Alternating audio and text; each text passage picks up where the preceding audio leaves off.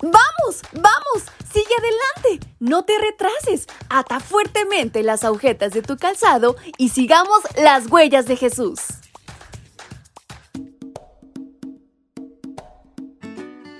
Hola, hola mis pequeños y grandes, ¿cómo están en esta mañana? Su amiga Fabi les saluda nuevamente y les da la más cordial bienvenida a este su devocional para menores y adolescentes.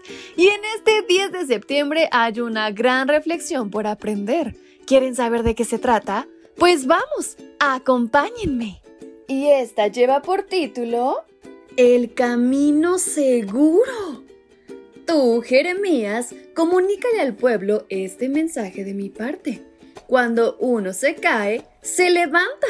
Cuando uno pierde el camino, vuelve a él. Libro de Jeremías capítulo 8, versículo 4. Jeremías usa comportamientos o actitudes comunes para explicar la condición de algunas personas. En este caso, habla de lo que se supone que hace una persona cuando se cae. Se levanta pero como fue el caso de Judá, a veces las cosas no pasan como se supone. A veces en la vida espiritual, cuando nos caemos, en lugar de ponernos de pie de un salto para seguir el camino, nos quedamos ahí tirados. Aunque entendemos que estamos tirados en el suelo, decidimos quedarnos allí. ¿Y sabes por qué? Hay varias posibilidades. Quizá porque Satanás nos hace pensar que Dios no nos va a perdonar y a recibir de nuevo. O porque nos gustó esa nueva condición, aunque no sea tan buena como la que Dios tiene para nosotros. Pero ¿sabes qué dice Jesús? Los que vienen a mí, no los echaré fuera. Juan 6:37. Además, el profeta dijo, cuando pierde el camino, vuelve a él. Hoy es difícil pensar en perderse cuando te desplazas de un sitio a otro. La tecnología nos permite usar el GPS que nos muestra la ubicación que queremos con mucha exactitud.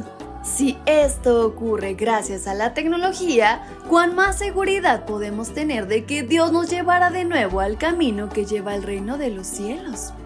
Jesús aseguró yo soy el camino, la verdad y la vida. Solamente por mí se puede llegar al Padre. Juan 14, 6. Dios es tan misericordioso que no nos pide que investiguemos cuál es el camino que conduce a la casa del Padre Celestial. Tampoco nos da la dirección para que nos las arreglemos por nosotros mismos para llegar.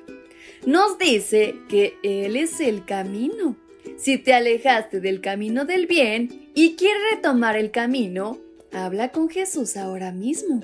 Así no importa si el trayecto es complicado, o largo, o también difícil. Lo importante es quién te lleva. ¿Y sabes quién? Jesús. Jesús mismo te lleva.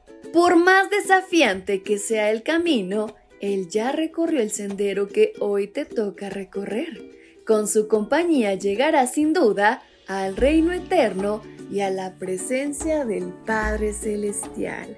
Así que no lo olvides y si en algún momento te has sentido alejado o perdido, regresa a sus brazos, que Él está presto a abrazarte y sobre todo a perdonarte.